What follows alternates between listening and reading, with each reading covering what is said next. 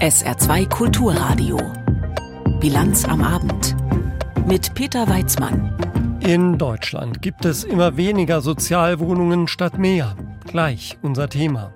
Außerdem geht es um die mögliche Lieferung von Marschflugkörpern an die Ukraine und um die Großbaustelle auf dem ehemaligen Saarbrücker Messegelände. Herzlich willkommen. Günstiger Wohnraum, vor allem aber nicht nur in deutschen Großstädten, ist bekanntlich Mangelware. Die Ampelkoalition hat sich deshalb viel vorgenommen beim sozialen Wohnungsbau.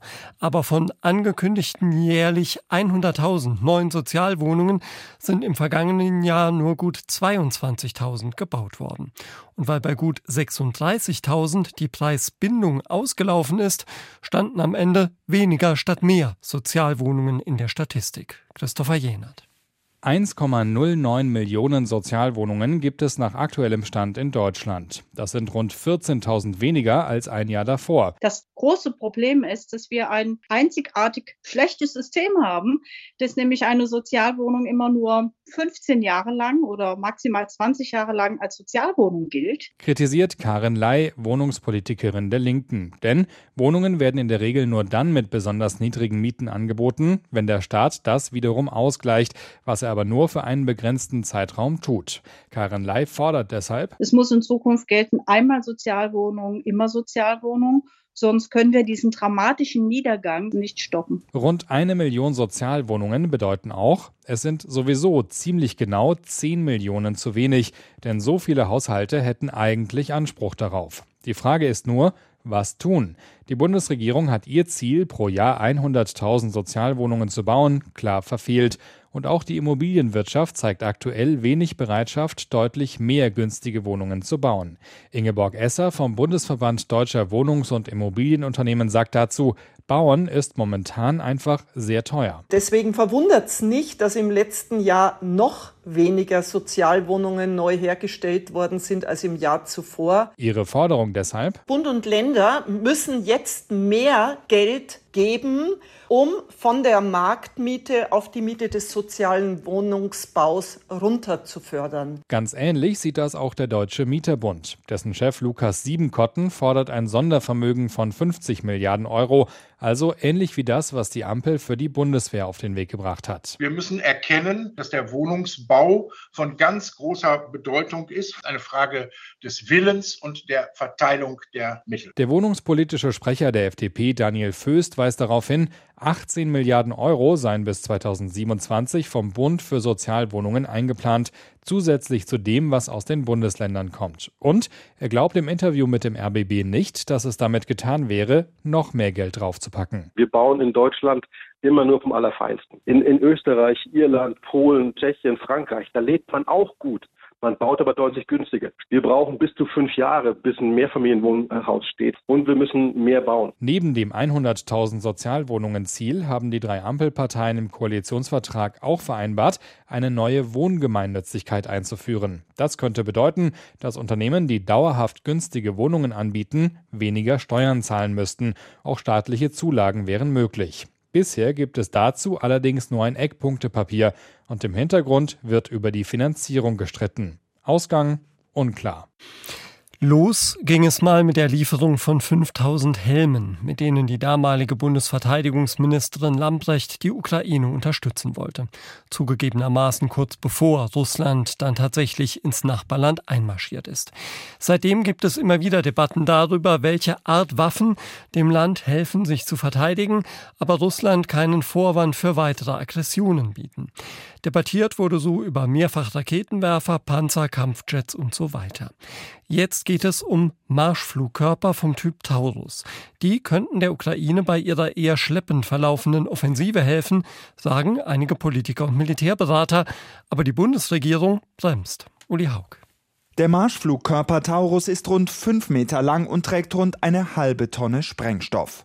Wird er einmal von einem Kampfflugzeug aus abgeschossen, fliegt er mittels eines Triebwerks ins Ziel in bis zu 500 Kilometern Entfernung. Die Ukraine hätte dieses bunkerbrechende Waffensystem sehr gern, um russische Nachschublinien, Munitionsdepots oder Kommandostellen hinter der Front zu zerstören. Der ukrainische Botschafter Makeyev erneuerte den lang gehegten Wunsch in mehreren Interviews, zum Beispiel am Wochenende in der Welt. Wir zählen sehr auf deutsche Taurus-Raketen. Hoffentlich könnten wir diesmal den Debattenteil verkürzen und damit mehr Menschenleben retten. Der Debattenteil, also die Diskussion um Taurus-Lieferungen, hat bereits Anfang Mai begonnen. Doch von der Bundesregierung gab es seither mehrmals ein Nein. Panzerlieferungen und Luftverteidigung stünden im Mittelpunkt, sagte Bundeskanzler Scholz beispielsweise im Juni bei einem Gipfel in der Republik Moldau. Taurus-Lieferungen seien kein Thema. Ich habe über die Dinge gesprochen, die jetzt möglich sind und mit denen wir uns beschäftigen. Großbritannien liefert der Ukraine seit Mitte Mai vergleichbare Marschflugkörper vom Typ Storm Shadow. Frankreich hat beim NATO-Gipfel Mitte Juli erklärt, ebenfalls solche Marschflugkörper abzugeben. Vom deutschen Verteidigungsminister Pistorius gab es in Vilnius dagegen erneut ein klares Nein zu Taurus. Wir haben keine Absicht, unsere Position zu ändern aktuell. Keine Lieferung von äh, Raketen dieser Art. Die Bundeswehr hat ab 2004 insgesamt 600 Taurus-Marschflugkörper erhalten. Davon könnte ein Teil in die Ukraine gehen, fordert der Außenpolitiker der Union Kiesewetter schon länger. Wir ertüchtigen die defekten Taurus, 450 Stück, damit die Ukraine in der Lage ist, die Krim zu befreien, die russischen Versorgungslinien abzuschneiden. Ähnliche Forderungen kommen auch von FDP und Grünen Verteidigungspolitikern.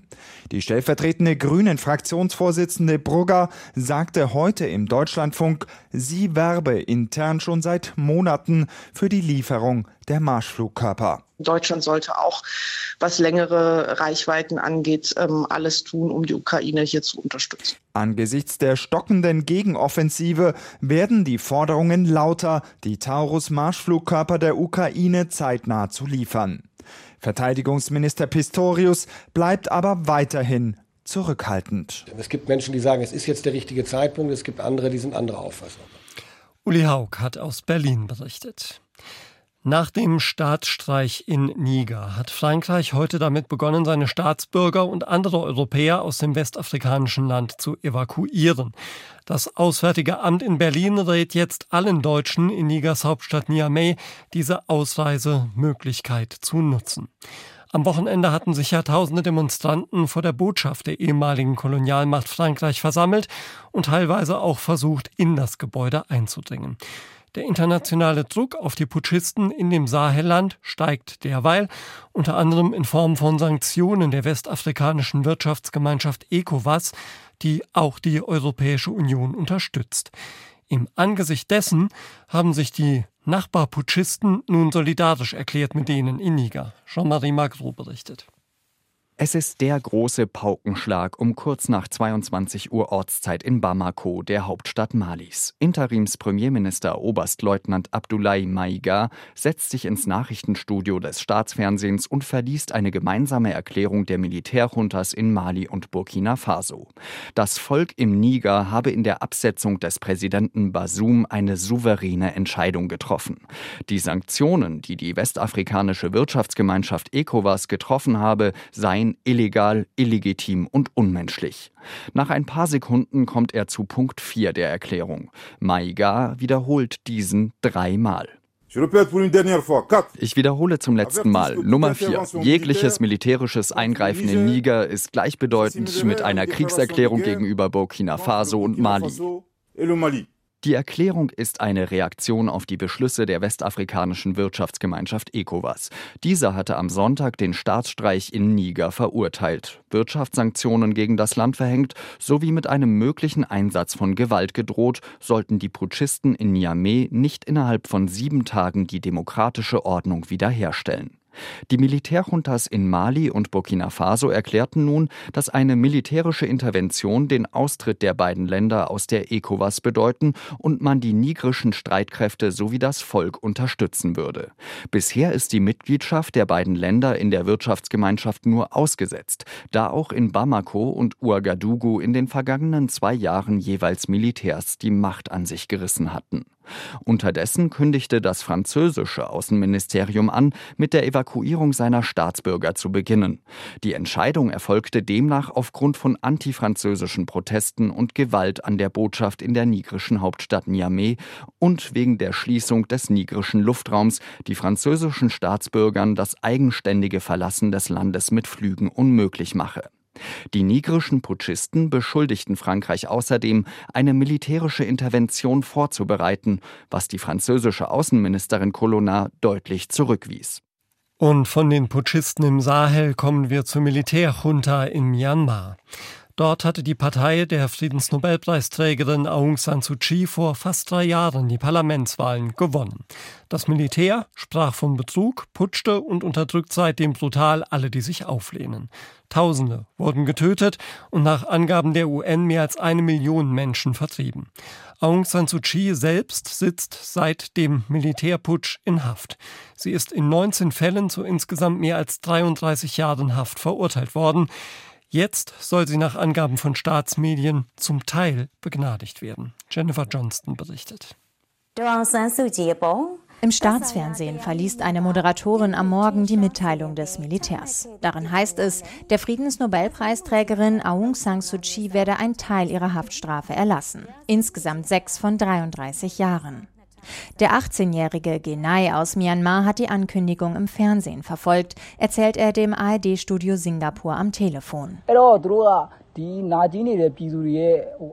Das Militär versucht damit, die Menschen zu besänftigen, die sie hassen. Menschen haben ihre Häuser verloren, mussten ins Ausland fliehen, sind ums Leben gekommen. Als Bürger dieses Landes akzeptiere ich das nicht. Sie haben Suu Kyi nur in den kleinen Fällen begnadigt. Die schweren Vorwürfe bleiben bestehen.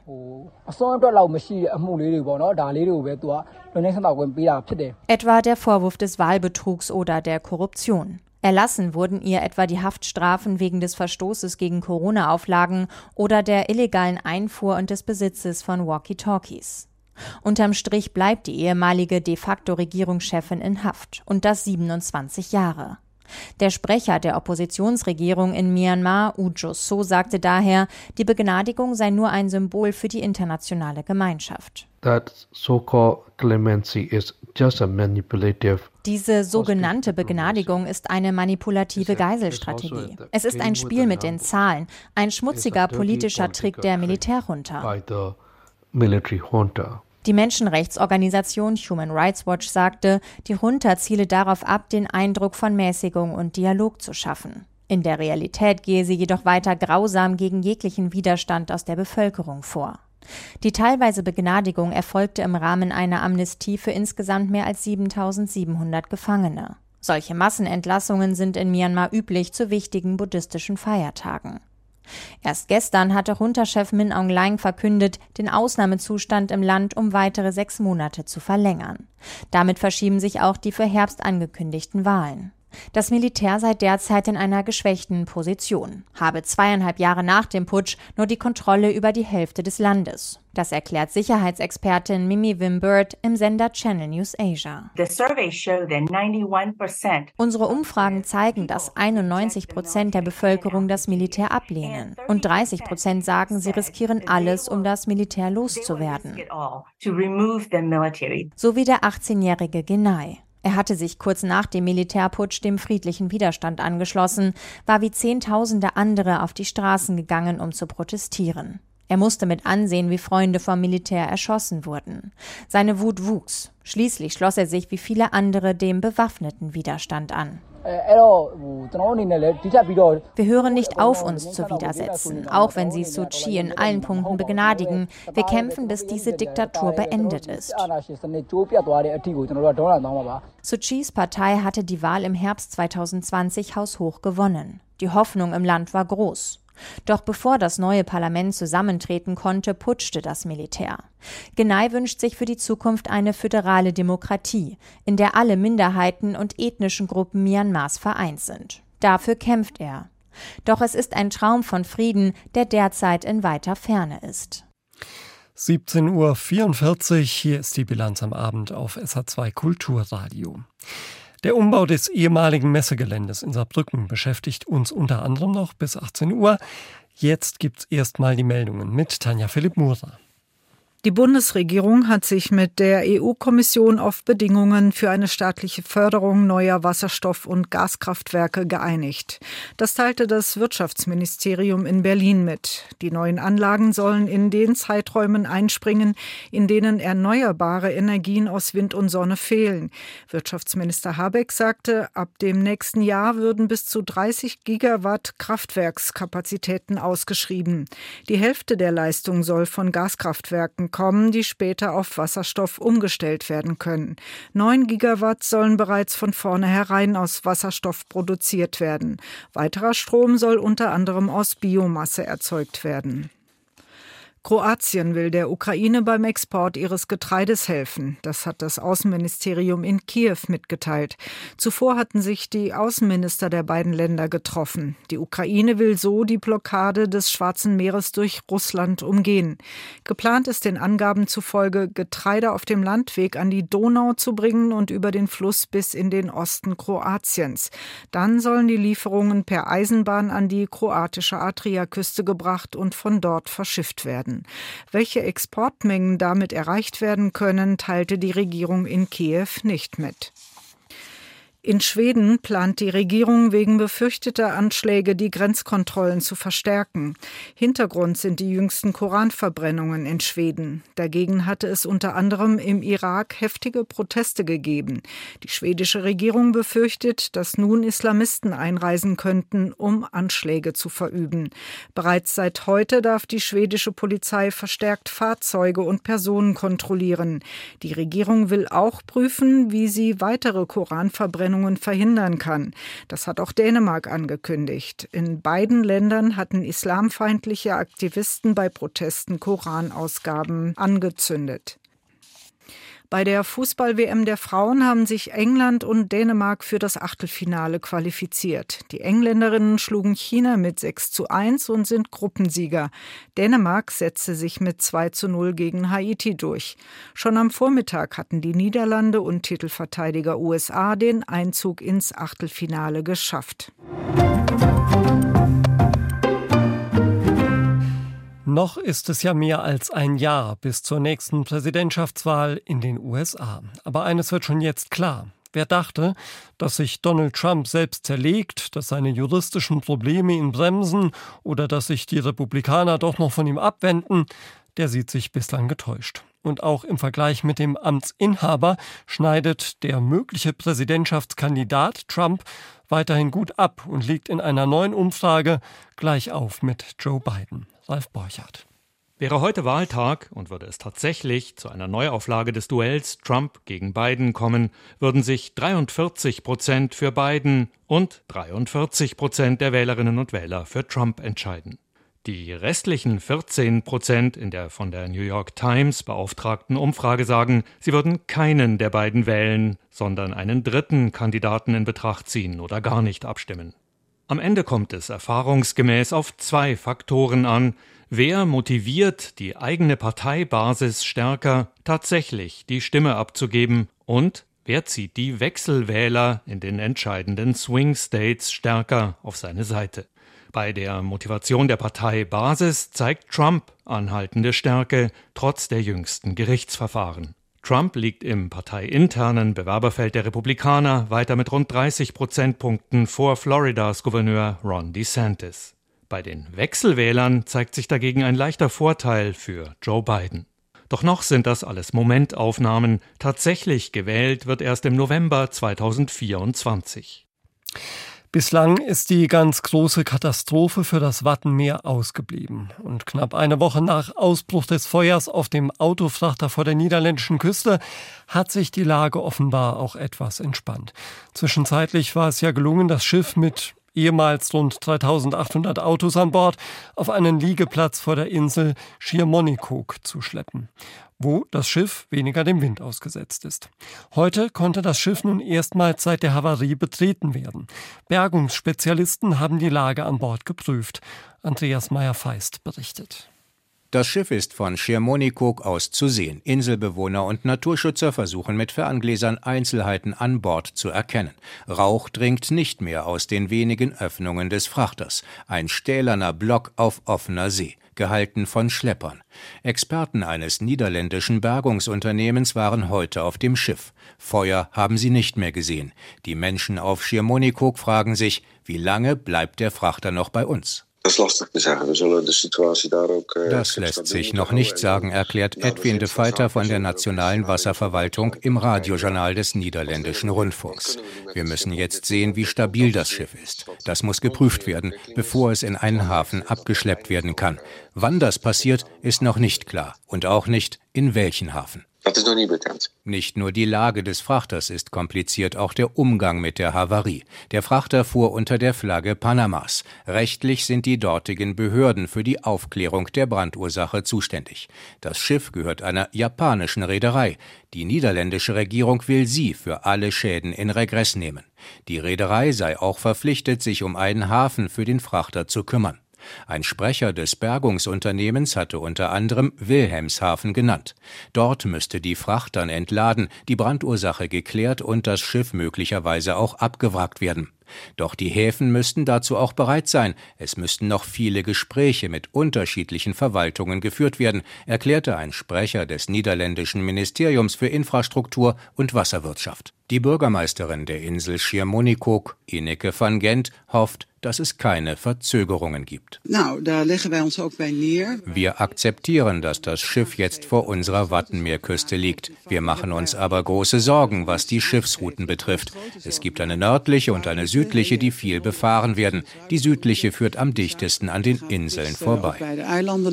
Ineke van Gent würde es gut finden, wenigstens die südliche Route zu verlegen, weiter weg vom Wattenmeer, oder die Route zu sperren für potenziell gefährliche Güter wie Kraftfahrzeuge.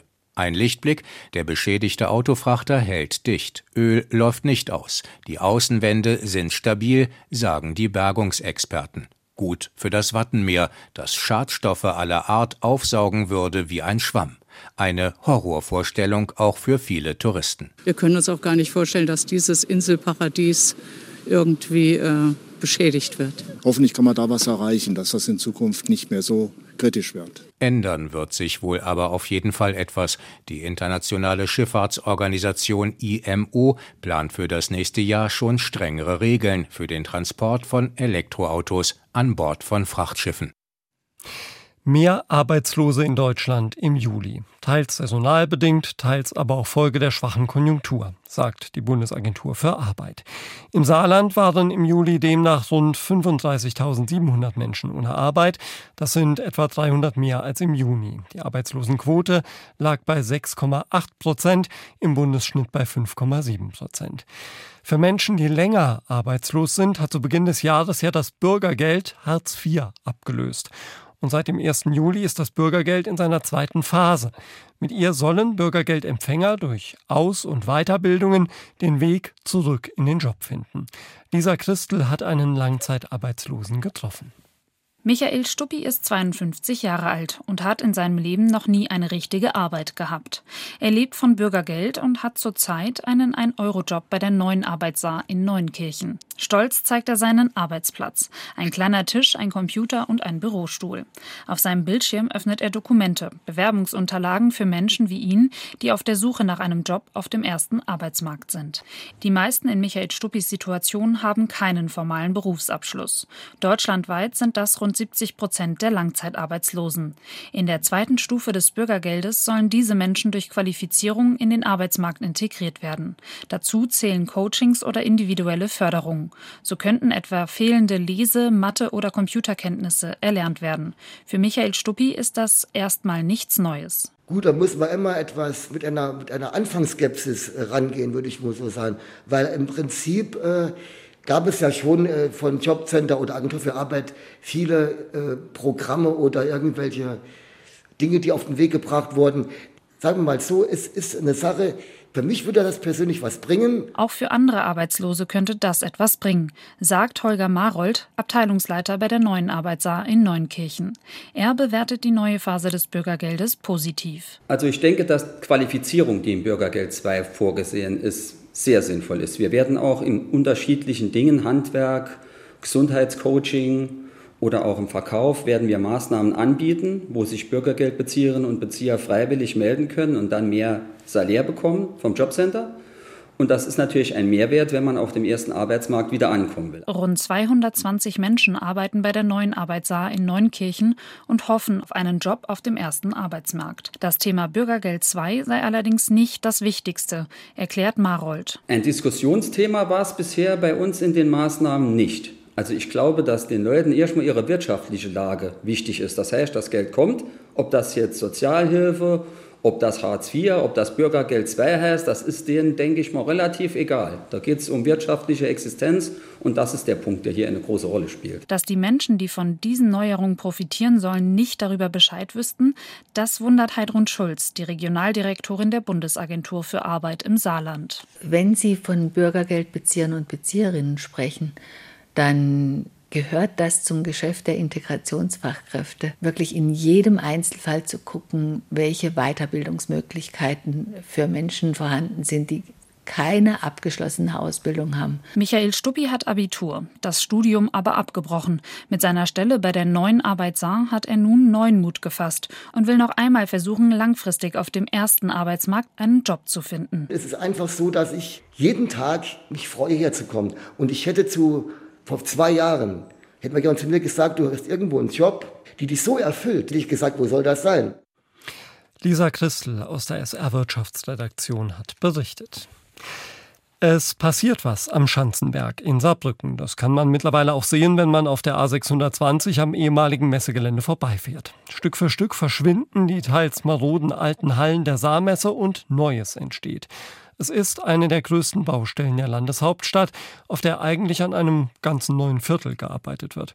Stefan Deppen hat die Investorin Eva Maria Klappauf von der Firma Reichenberger auf der Baustelle getroffen. Man erkennt schon die neue Straßenführung auf dem Areal, die zwei Haupterschließungsstraßen. Und wir haben die querstehenden Hallen, hinten Halle 8 bis 13 abgerissen die letzten Monate. Wir werden noch eine Halle abreißen, die bestehende Halle 7. Ende September wird es eigentlich so sein, dass die Basis geschaffen ist an Straßen und an Räumung von Baufeldern, dass dann der Betrieb nächstes Jahr losgehen kann. Auf über 80.000 Quadratmetern hat die Firma Baurecht für mehr als 125.000 Quadratmeter Nutzfläche. Nicht alles, was möglich ist, wird schon gebaut. Die beiden hohen Türme am Anfang und Ende des Geländes sind noch Fiktion, noch gibt es dafür keine Mieter. Für anderes schon, etwa für das große Gebäude in der Mitte, das seiner Vollendung entgegengeht und den Hauptmieter AOK beherbergen wird, so klapp auf. Die AOK zieht im zweiten Quartal nächsten Jahres ein und die GSE ist der erste Nutzer, der das Quartier bezieht, der wird im ersten Quartal 24 einziehen. Ob zweites Quartal oder zweites Halbjahr 2024, wie die AOK auf Anfrage erklärt, auf jeden Fall laufe alles nach Plan, so die Bauherrin. Und die GSE aus Saarbrücken, ein Unternehmen für Bio-Nahrungsergänzungsmittel, werde in die ehemalige Messerhalle 3 einziehen. Die Halle 3 haben wir jetzt komplett abgedeckt, wird nach BEG 40 saniert und energetisch ähm, optimiert und wird dann im ersten Quartal nächsten Jahres bezugsfertig sein. Aber nicht nur Büros entstehen, auch eine Kindertagesstätte Wohnstätte mit rund 120 Plätzen für Kinder von Beschäftigten und Anrainern so klapp auf. Und die Gespräche dazu seien schon recht konkret. Wir sind da in Abstimmung mit allen Beteiligten und wir möchten versuchen, dass die Kita 2026 den Betrieb aufnimmt. Und was ist mit der Verkehrsanbindung? Die AOK, jetzt in der Saarbrücker Hallbergstraße, betont auf Nachfrage die gute ÖPNV-Anbindung des Geländes am Schanzenberg, verweist auf Saarbahn und DB Haltepunkt. Nur ob die Saarbahn da überhaupt hinfährt noch einmal, ist überhaupt nicht sicher. Das ist der Plan, dass der Bus an mehreren Haltestellen im Gelände hält. Wir sind auch dabei, gemeinsam zu erwirken oder dafür zu kämpfen, dass der alte Messebahnhof wieder reaktiviert wird. Da hoffe ich, dass man auch Ende des Jahres dann mehr dazu sagen kann. Der Saarlandradweg ähm, geht ja zukünftig über unser Areal und wir sind auch in Gesprächen, ob nicht ein autonomes Shuttle hier übers Areal fährt und angrenzende Ortsteile bzw. auch die HTW anbinden kann. Viele Fragezeichen also noch an dieser Stelle. Auch beim Entree auf das alte Messegelände. Das Areal von Reichenberger endet an dem Tunnel unter der Bahnstrecke hindurch. Der soll künftig weniger als ein Tunnel, sondern vielmehr wie ein einladendes Tor wirken. Daran werde gearbeitet und die Stadt arbeite daran, das Vorfeld neu zu gestalten. Unser Ziel ist, dass wenn die ersten Gebäude ihren Betrieb aufnehmen bei uns auf dem Areal, dass auch dort vorne schon erkennbar ist, dass es Veränderungen gibt. Auf dem ehemaligen Saarbrücker Messegelände tut sich was. Stefan Deppen war für uns dort. Schauen wir noch auf das Wetter im Saarland. Am Abend und in der Nacht erstmal nur noch einzelne Schauer oder kurze Gewitter. Gegen Morgen setzt wieder Regen ein. Tiefstwerte nachts zwischen 16 und 13 Grad. Morgen am Mittwoch zunächst grau und regnerisch. Im Laufe des Nachmittags bei auffrischendem Wind ein Sonne- und Wolkenmix. Nur noch einzelne Schauer und Gewitter. Maximal 19 bis 22 Grad. Das war die Bilanz mit Peter Weizmann. Tschüss.